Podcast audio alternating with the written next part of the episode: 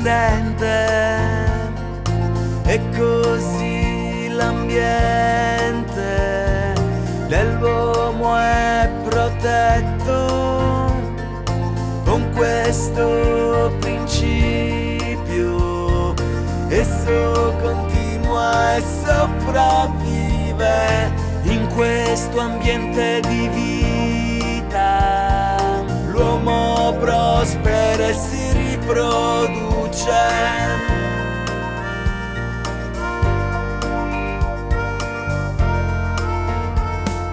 questa regola è usata da Dio per preservare le vite rese sicure dalle sue opere meravigliose.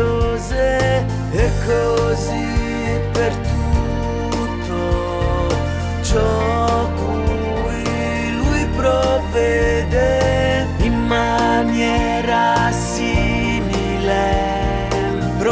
provvede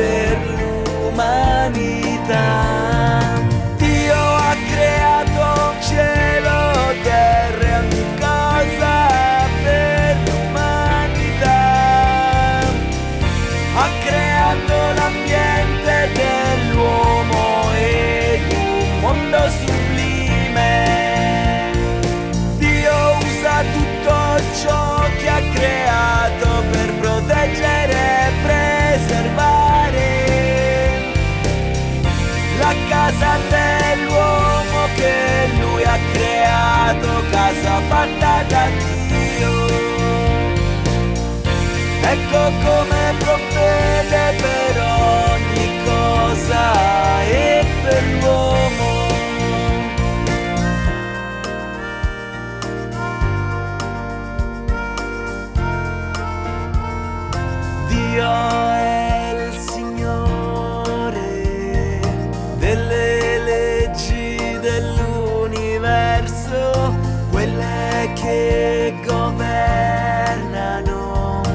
La sopravvivenza di tutto. Lui fa sì che l'universo e ogni cosa vivano in armonia, che non si estinguano o svaniscano all'improvviso.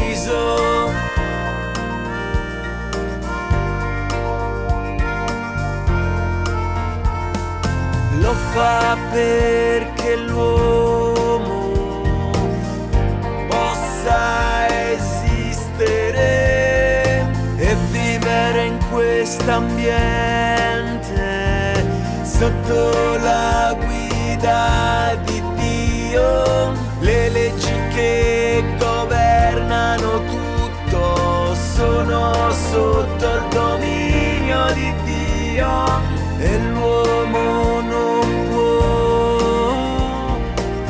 intervenire né cambiarle, solo Dio in persona, persona. Le conosce, solo Dio in persona. Le controlla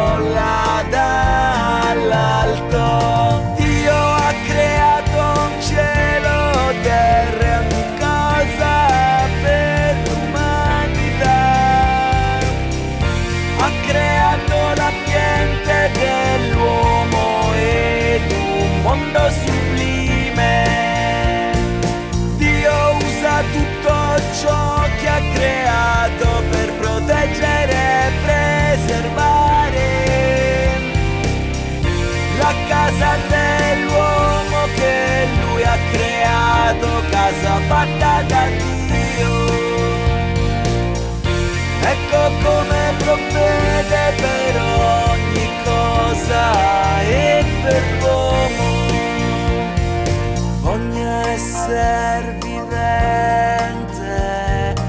Sotto il dominio di Dio.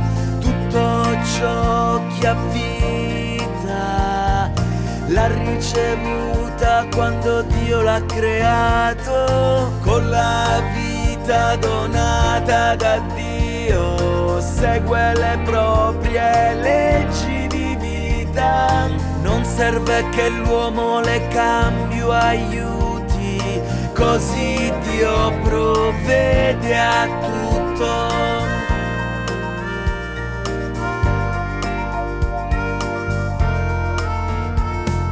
Dio ha creato cielo e terra e ogni cosa per l'umanità. Ha creato l'ambiente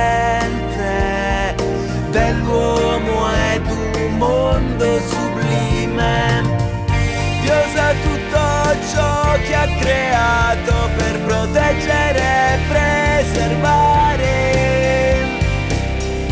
la casa dell'uomo che lui ha creato, casa fatta da Dio. Ecco come provvede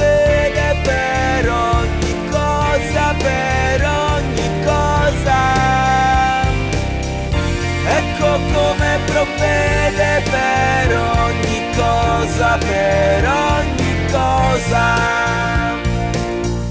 Ecco come ogni cosa